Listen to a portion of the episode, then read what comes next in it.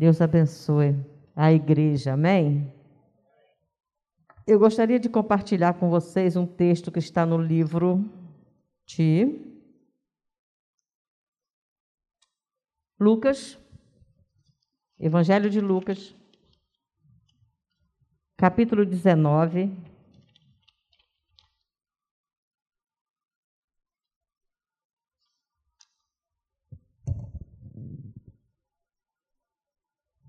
Versículo 1.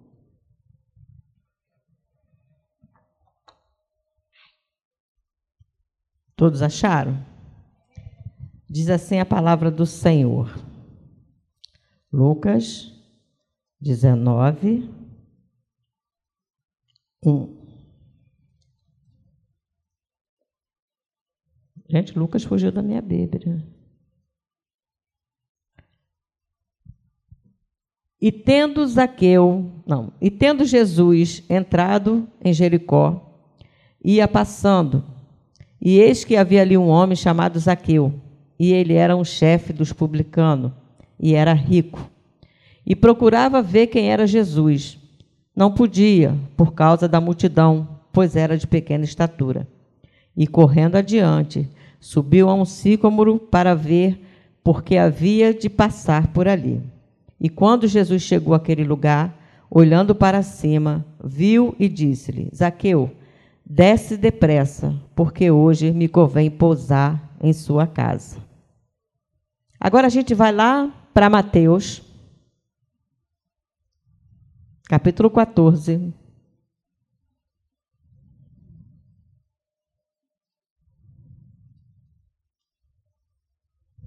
E vamos ler o versículo 29.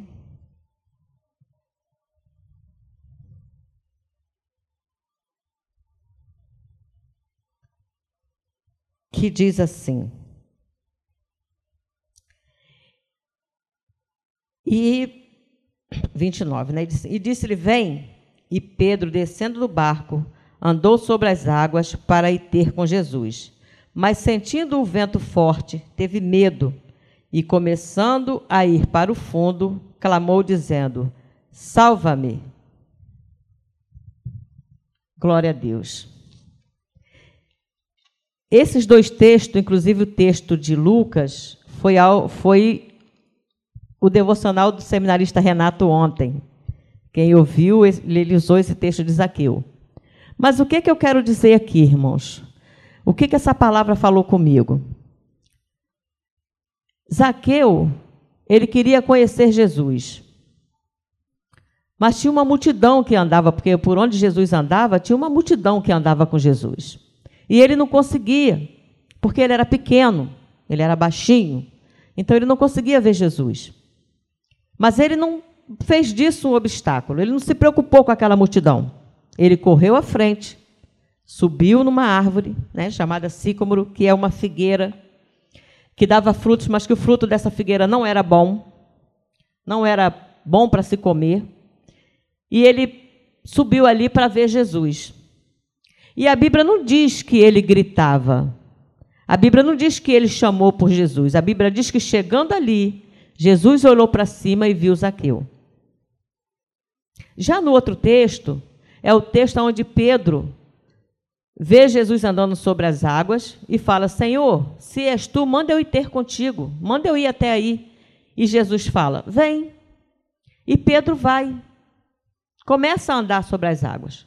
Porém, quando chega um certo tempo, o vento batendo forte, Pedro tem medo. E Pedro começa a afundar. E ele grita: Jesus, salva-me. E a Bíblia diz que Jesus estende a sua mão e Pedro volta para a superfície. Nesses dois textos, a gente vê multidão. Né? Eu quero chamar a atenção para essa multidão. No texto de Zaqueu, tinha uma multidão que não deixava Zaqueu ver Jesus, mas ela andava com Jesus. Aonde Jesus ela estava, onde Jesus estava, essa multidão também estava mas ela não deixava. Assim como no texto da mulher do fluxo de sangue, a Bíblia diz que havia uma multidão e ela teve que se esgueirar e se arrastar para apenas tocar nas vestes do Senhor, porque a multidão não deixava ela chegar perto. Havia uma multidão com Jesus quando o cego de Jericó gritava: Jesus, filho de Davi, tem compaixão de mim. E a multidão falava: Cala a boca, para de perturbar, fica quieto. E ele continuava gritando e gritou mais alto. Havia uma multidão que andava com Jesus, mas não deixava o cego de Jericó chegar perto de Jesus. Na outra situação, a gente vê um homem que conhece Jesus que anda com Jesus face a face, que vê Jesus todo dia, que conversa com Jesus, mas não impede que ele tivesse medo da multidão de água que estava ao seu redor e do vento que batia constantemente. Isso não impediu, apesar dele conhecer Jesus, ter intimidade com Jesus, isso não impediu que ele tivesse medo da situação. Multidão de problema. No caso de Pedro, não era uma multidão de pessoas, era uma multidão de problemas. Era muitas águas, era muito vento. E Pedro não era nem para se preocupar com água, porque Pedro era pescador, ele sabia nadar, com certeza. Mas ele teve medo. Mesmo conhecendo Jesus, mesmo tendo intimidade com Jesus, mesmo andando lado a lado com Jesus, não impediu que Pedro teve medo. Isso hoje, irmãos, acontece com a gente. Multidões. Multidões de problema que nos cerca e faz que a gente não veja Deus faz que a gente não enxergue Jesus, faz às vezes que a gente passe a duvidar, até chega a duvidar: será que Jesus vai fazer ou não? Será que Jesus vai curar ou não? Será que Jesus vai salvar ou não? Será que Jesus vai abrir a porta ou não? Multidão e multidão e multidão de problemas que tentam tirar a nossa concentração do alvo que é Jesus Cristo. Mas nenhuma dessas situações Jesus deixou de ver. Jesus viu Zaqueu, Desce, hoje eu vou parar na sua casa. Jesus viu aquela mulher do fluxo de sangue e falou: Quem me tocou? E todo mundo falava: Mestre, como pergunta quem te toca? Está todo mundo te apertando. E ele: Alguém me tocou diferente, porque de mim saiu virtude. Ele sentiu o toque e ele sentiu aquela mulher. O cego de Jericó gritava: Jesus, filho de Davi, tem misericórdia de mim. Jesus, filho de Davi, tem compaixão de mim. E o povo, cala a boca, não perturba, não incomoda o mestre, deixa ele quieto, não vai, ele não está te ouvindo, ele não vai te dar atenção. E Jesus falou: tragam ele aqui. E aquele cego foi curado e saiu dali enxergando. E ainda tem um outro tipo de multidão. Aquele que tenta fazer você desistir da sua vida, dos seus, seus programas, dos seus sonhos, de andar até mesmo com Jesus. Isso a gente pode ver no texto da filha de Jairo. Jairo vai lá procurar Jesus para salvar sua filha. No meio do caminho, a mulher do fluxo de sangue faz Jesus parar. E Jairo, ali naquele desespero, porque a filha estava entre a vida e a morte, estava morre, mas não morre, chega um e fala: A sua filha já está morta, não incomode mais o mestre. Outro tipo de multidão. A multidão que fala: Não adianta fazer isso, não, isso não vai dar certo. E aquele teu filho, não tem jeito, não. E teu marido? Tem jeito não, pode parar. Desiste dele, larga ele de mão. Mas a Bíblia diz que Jesus fala assim: creia somente. Ela dorme. E entrou naquela casa. E aquela menina foi ressuscitada. Porque Jesus ressuscita os sonhos. Jesus ressuscita as situações que as pessoas dizem para você desistir, que as pessoas dizem para você que não vai dar certo, que as pessoas dizem para você que não adianta. O que que tu está fazendo na igreja? Para que tu vai na igreja? Tua vida não muda, nada acontece, nada se resolve. O que, que adianta você ir lá? Eu quero dizer para você que adianta. Porque seja qual for a multidão que te cerca, Jesus te vê no meio da multidão. Seja qual for a multidão que está te perturbando, que está tentando te atrasar, que está tentando te fazer desanimar, desistir, Jesus te vê na multidão. Seu sonho já morreu? Jesus ressuscita seu sonho. Você acha que os seus filhos não têm jeito? Jesus dá jeito neles. Eu gosto muito desse texto, porque às vezes nós, com a nossa pequenez, com a nossa né, dificuldade, até um pouco de.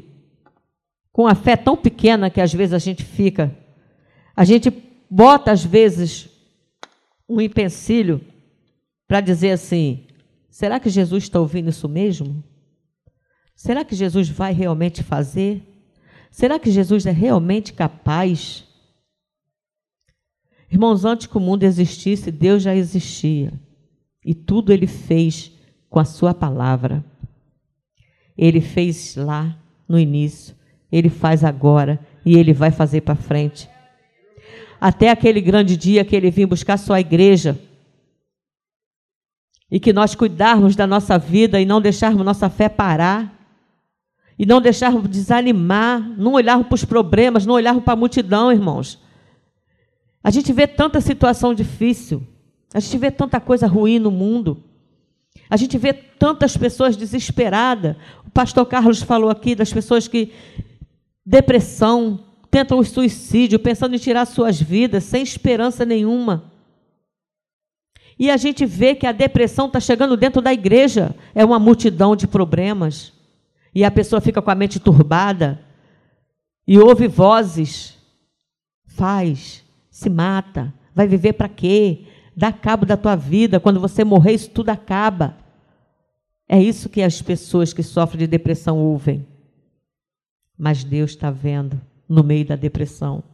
E é só você gritar: Senhor, salva-me. E Ele levanta as mãos e te resgata dali.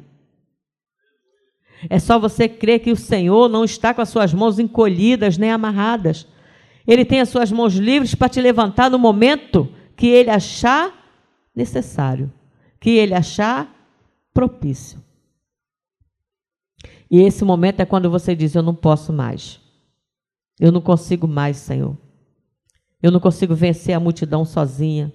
Eu não consigo andar sozinha. Eu não consigo mais fazer isso aqui sozinha. Eu preciso do teu socorro. E Deus vai e levanta as mãos e te socorre.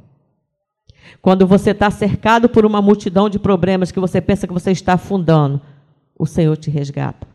Quando você tenta se esconder, o Senhor te vê.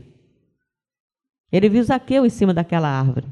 A Bíblia não diz que altura a árvore tinha, mas Zaqueu não era uma pessoa muito grande. Mas Deus viu Zaqueu lá em cima daquela árvore. Jesus viu. Elias entrou na caverna. Deus viu Elias na caverna. Elias, sai daí. Aí não é teu lugar. O que, que tu está fazendo aí escondido, Elias? Sai daí. Eu quero você aqui fora. É assim que Deus diz para você nessa noite, meu irmão. Sai daí. Não se esconde, não.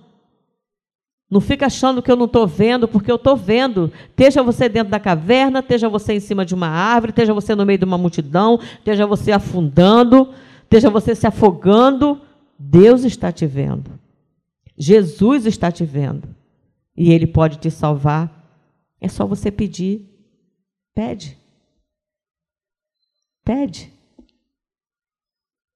A gente, quando pede a ajuda de Deus, ele não se nega. Pode não ser naquela hora que você pediu, mas ela pode vir cinco minutos depois, vinte minutos depois, um dia depois, um mês depois, mas ela vem. Ela vem porque o Senhor, Ele tem prazer em cuidar dos seus filhos. E nós somos filhos de Deus. Sábado passado, na consagração, eu falei aqui que nós somos a noiva de Cristo e nós temos a nossa tiara de dracmas na cabeça. Lembra? Quem estava na consagração lembra. E um dia ele vem nos buscar. E cuidemos nós do nosso coração, que é a dracma mais preciosa para o Senhor. Cuidemos nós da nossa mente, para que a gente não venha ouvir vozes estranhas, a gente venha ouvir a voz de Deus. Cuidemos nós daquilo que nós falamos, para que não entristeçamos o Espírito Santo de Deus. Cuidemos nós de não achar que o Senhor não é capaz de fazer infinitamente mais do que Ele quer e do que nós precisamos. Eu sempre falo que o Senhor não nos dá aquilo que nós queremos, mas Ele com certeza nos dá aquilo que nós precisamos. A diferença é: estamos nós satisfeitos com aquilo que Deus nos dá? Você é feliz com aquilo que Deus te dá? Você sabe usar aquilo que Deus te dá? Porque Ele dá. Às vezes não nos dá o que eu quero. Deus não me dá o que eu quero. Mas Ele me dá o que eu preciso. Às vezes eu falo, Senhor, o negócio está ficando esquisito. O senhor está vendo como é que está a situação? Hoje eu ia no metrô quietinha conversando com Deus. Quietinha, ouvindo os louvores do coral, botei o fone no ouvido e fui, fui ouvindo louvor e fui conversando com o Senhor. Olha, Senhor, é assim, é assim, é assim, eu estou assim, eu estou assim, eu estou assim, a minha mente está assim, está assim, está assim. Eu sei que eu desci do metrô mais tranquila. Porque o Senhor me viu no metrô. E eu falei, é, Senhor, realmente o Senhor me vê. Então, irmãos, eu quero dizer para vocês que quando nós temos o nosso foco quando nós temos os nossos olhos fitos no Senhor, quando nós temos o nosso foco no Senhor, nós não morremos, nós não sucumbimos. A gente emerge do meio das águas, do fundo do mar. A gente desce de árvore que a gente tenta se esconder de Deus. A gente se esgueira no meio da multidão e consegue tocar nas vestes do Senhor. A gente, quando vê que tudo está difícil, o Senhor fala: não morreu, não, eu vou levantar, eu vou ressuscitar, eu vou salvar, eu vou curar a gente tem solução. E a nossa solução está em Jesus Cristo. Jesus de Nazaré. Jesus é a nossa solução. Jesus é o nosso foco. É o nosso foco. Esteja você onde estiver, esteja você passando o que você tiver, esteja você com o problema que tiver, Deus está te vendo. Deus está contemplando as suas necessidades, os seus pensamentos, até aqueles pensamentos que você não quer que Deus saiba, Deus sabe. Porque já pensou? Ele sabe tudo, ele sabe. Então não desanima, não. Não se perturba com a multidão, não. Hoje aí nós estamos passando essa multidão do Covid, né? Hoje eu recebi um WhatsApp dizendo que até o dia 20 é um, o troço vai crescer muito, é uma variante nova que está vindo aí, muito perigosa, os hospitais só estão tá com não sei quantos por cento, o hospital do servidor abriu não sei quantos leitos, irmãos. É uma multidão de gente morrendo todo dia. Você vê os jornais, você olha a internet, e morreu não sei quanto, mil, não sei quanto, mas Deus tem te sustentado. Deus tem te livrado. Muitos daquele que pegaram, Deus curou.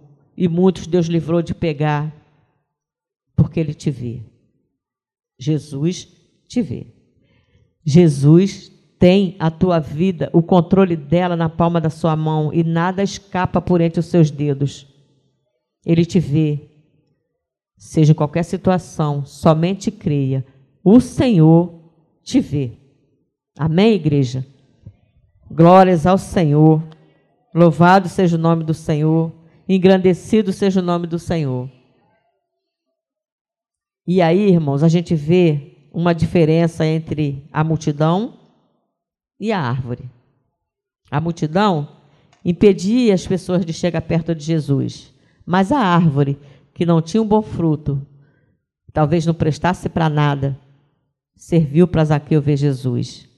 E aí eu me perguntei, o que, que eu estou sendo? Eu estou sendo árvore ou eu estou sendo multidão?